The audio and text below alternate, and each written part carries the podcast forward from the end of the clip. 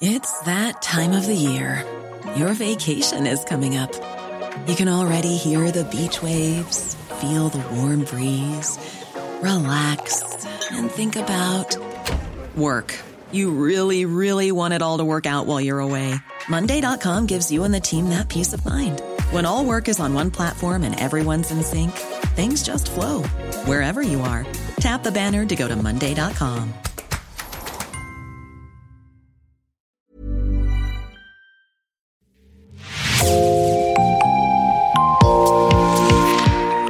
Bonjour, c'est Jean Berthelot de l'Agleté, de l'équipe Podcasting. Bienvenue dans l'actu dans la poche, le podcast quotidien d'actualité du Grand Sud-Ouest signé Podcasting. Podcasting, ce sont des entretiens avec des journalistes de la région, mais aussi des séries, des longs reportages et des interviews.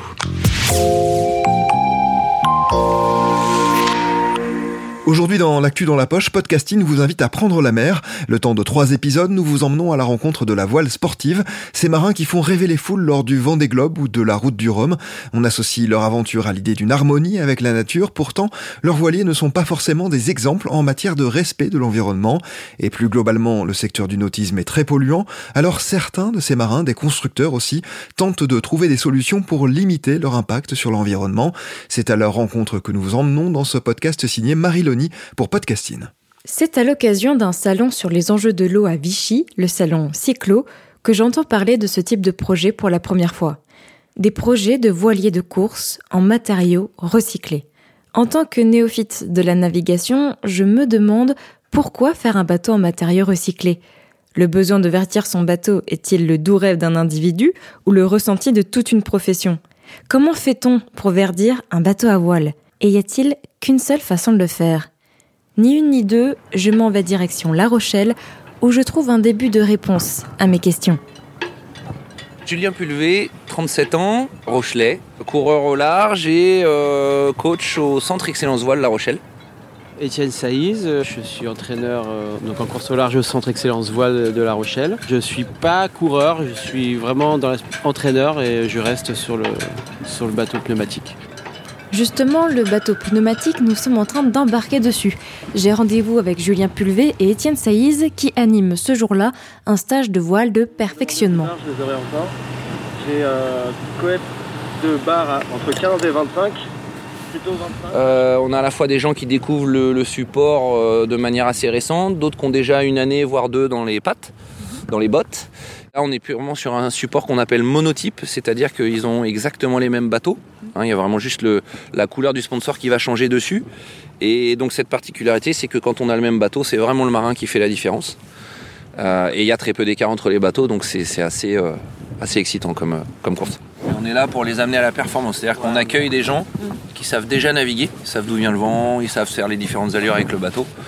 Et nous, on est là pour les aider à se focus et se diriger euh, de manière concrète vers de la perf. voilà, performance. D'où le nom Centre Excellence Voile. Le Centre Excellence Voile, par définition, n'étant pas une école de voile, effectivement, euh, et la voile étant un sport qui s'apprend dans la durée, c'est vraiment un sport où pour apprendre, anticiper, il faut avoir vécu la, scène plusieurs fois et c'est vraiment de longues heures. Donc au final, on a des gens qui arrivent qui sont déjà expérimentés. Ils découvrent pas la voile, clairement. La voile, c'est un sport de longue haleine. Faut passer des heures sur l'eau, apprendre le vent. En plus, il est invisible, donc faut analyser derrière, comprendre ce qui s'est passé, etc. pour faire mieux la fois d'après. Et on se fait souvent avoir plusieurs fois avant de l'anticiper. Euh, et, donc, euh, c'est ce qui fait qu'aujourd'hui, euh, typiquement sur un Vendée Globe, on a des gens comme par exemple Jean Le Cam, qui font partie des anciens de, la génération et qui malgré tout font des performances incroyables de par leur expérience, alors que physiquement, ils ont déjà pas mal perdu par rapport à des jeunes. Donc, donc c'est là où je veux en venir. Donc en fait, voilà, c'est un, un, sport de longue haleine, d'expérience. Et donc on accueille ici des gens qui ont déjà démarré depuis un petit moment, ils apprennent pas la voile quoi.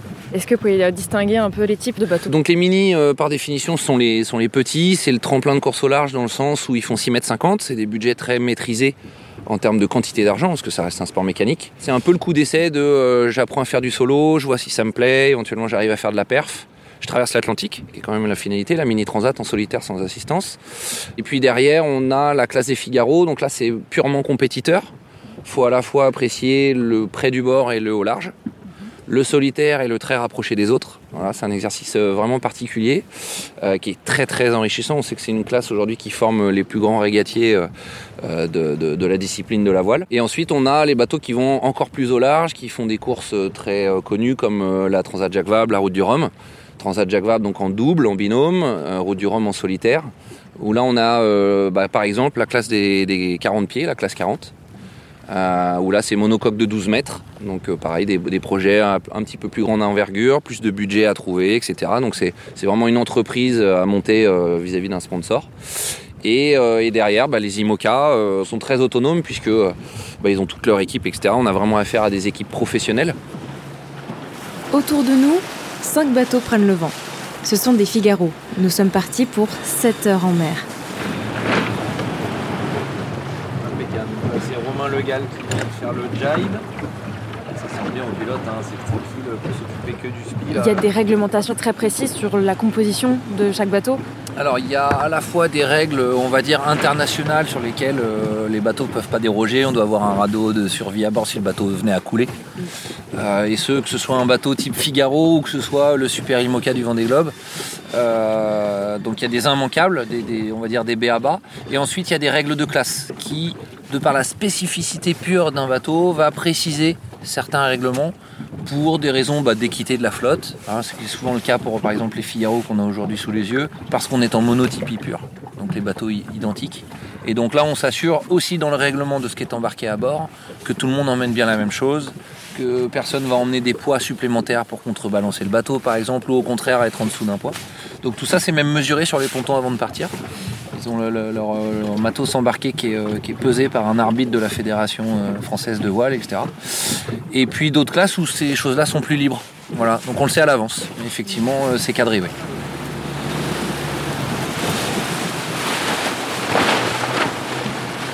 Contrairement au Figaro, c'est un, le classe 45 quelque part, on peut faire évoluer son, son, matériau de base. Oui, tout à fait. Il y a des règles de base qui te disent euh, ton bateau est en fibre de verre, il peut pas être en fibre de carbone, il est construit comme ci comme ça, la quille est fixe. Enfin, voilà, il y a, ce qu'on appelle une, box rule euh, ou rule box, je sais plus, euh, qui impose bah, voilà, de gérer un petit peu les règles principales, parce que sinon ça partirait vite dans tous les sens.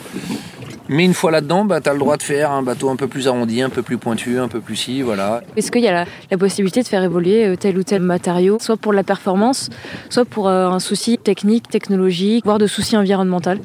Alors aujourd'hui, on sait que le plus performant pour nos bateaux, c'est un peu comme sur une partie des avions, c'est le carbone.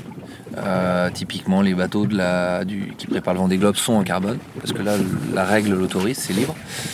Euh, on sait, il y a des alternatives à cette fibre-là, qui sont à la fois moins polluantes, euh, parfois moins onéreuses. Mais en termes de poids pour la compétition, c'est un petit peu catastrophique puisqu'il faut mettre beaucoup plus de fibres pour les mêmes résistances, etc. Donc on n'a pas les mêmes caractéristiques mécaniques. C'est pour ça qu'on a du mal aujourd'hui à l'introduire dans la course. Ça vient petit à petit parce qu'on trouve des procédés de mise en place de, de, de, recyclage pour récupérer à la fois la fibre et la résine après avoir utilisé le bateau. Mais c'est encore compliqué et ce qui est difficile, c'est là aussi la fiabilité. Comme on a des bateaux où on part loin au large et tout, il ne s'agit pas de mettre en danger ni le modem, ni, bah, ni le projet, le bateau. Donc il y a aussi cet aspect euh, environnemental euh, bah, parlant. Mais voilà, il y a, y a, beaucoup de, de marins aujourd'hui qui se sensibilisent à ça et qui font en sorte dans leur projet de, de, de gérer de l'amélioration à ce sujet-là. D'accord, c'est voilà. vraiment un, un, sujet euh, au sein des skippers. Oui, bien sûr, bien sûr. Ça, comme l'énergie du bord d'ailleurs, on a beaucoup de solaire ou le moteur, donc diesel, gasoil à bord, rechargé. On a aussi Yannick Bestaven qui, a, qui avait mis en place ici la société Wattensi qui propose ces hydrogénérateurs qui est en fait une, une dynamo qui tourne dans l'eau de par la vitesse du bateau. C'est une hélice qui se met à tourner de par la vitesse du bateau sur l'eau.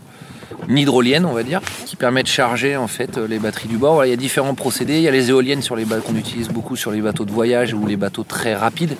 Par exemple, comme les, ultimes, les fameux gros trimarans de course qu'on a aujourd'hui sur foil là, qui volent. Ils ont tellement de vent de par leur vitesse que le plus pertinent pour eux, c'est l'éolienne, parce que ça recharge du coup très fort. On a différents procédés. C'est récent comme, euh, comme phénomène ou ça fait un moment que ça travaille Ça fait un moment que ça travaille. C'est dur de trouver des solutions pérennes, fiables et à la fois légères, etc. C'est C'est à chaque fois c'est une, formule magique qui est pas évidente à trouver parce que sinon je pense qu'on nombre qu'on est on l'aurait on l'aurait trouvé depuis un moment. Mais ouais l'énergie on sait que c'est un sujet mondial, environnemental et bah, évidemment il est aussi là dans, la course pour nous.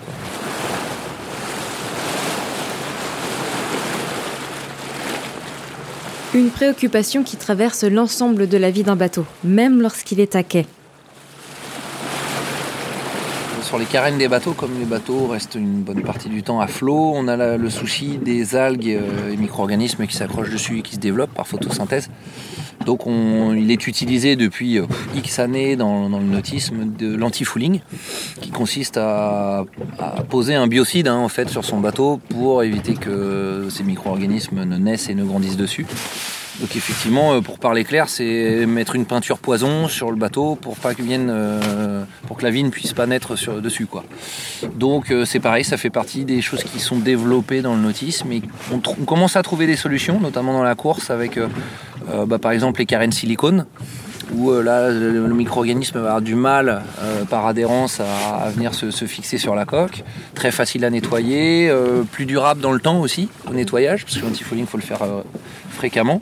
Puis surtout, bon, on met pas de biocide dans la mer, il n'y a aucun matériau qui part dans la mer, donc il n'y a pas d'échange entre le bateau et l'environnement de l'eau. Donc ça c'est un bon point. De plus en plus les bateaux de course aussi on les sort de l'eau quand ils ne sont pas utilisés. Donc il y a davantage aussi de manutention qui se sont mises en place, qui existaient moins avant. Mais pour le domaine de la plaisance, comme les bateaux restent à flot toute l'année, etc., ouais, ça, reste, ça reste comme ça. Donc, euh, sachant que le nombre de bateaux euh, augmente d'année en année euh, dans le monde, ouais, ce, serait super qu'on trouve d'autres solutions. On a aussi dans le domaine de la course le, principe de, de, grosse bâche qui vient en fait bah, obturer la lumière et donc supprimer la photosynthèse dans cette zone-là. Donc c'est la bâche qui est sale, mais pas le bateau. Comme on n'aille pas avec la bâche, c'est pas trop gênant. Et, euh, voilà, il y, a différentes pistes qui sont explorées et qui essaient d'évoluer. Ça se sait en fait, hein. il n'y a rien de sorcier dans tout ça, on ne réinvente pas la, la, pluie, l'eau chaude, comme on dit, mais euh, oui, ça, se sait, disons que oui, ça se passe le mot, dire ah tiens, tu devrais essayer ici, essayer ça. Donc ça, j'ose espérer que ça avancera dans le temps, mais euh, il y a des solutions qui sont à l'étude. Ouais.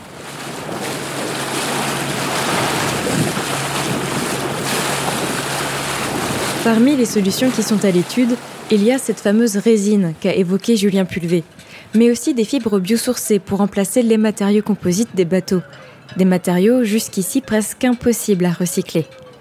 Dans le prochain épisode, je vous emmène au rayon innovation. Merci Marie-Loni, c'est la fin de cet épisode de podcasting, l'actu dans la poche, merci de l'avoir écouté.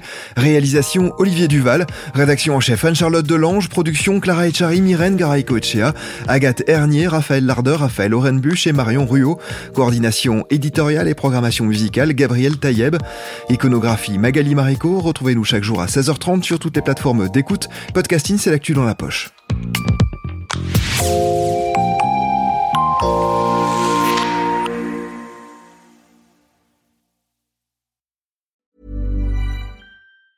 Hey, it's Danny Pellegrino from Everything Iconic. Ready to upgrade your style game without blowing your budget? Check out Quince. They've got all the good stuff shirts and polos, activewear, and fine leather goods, all at 50 to 80% less than other high end brands.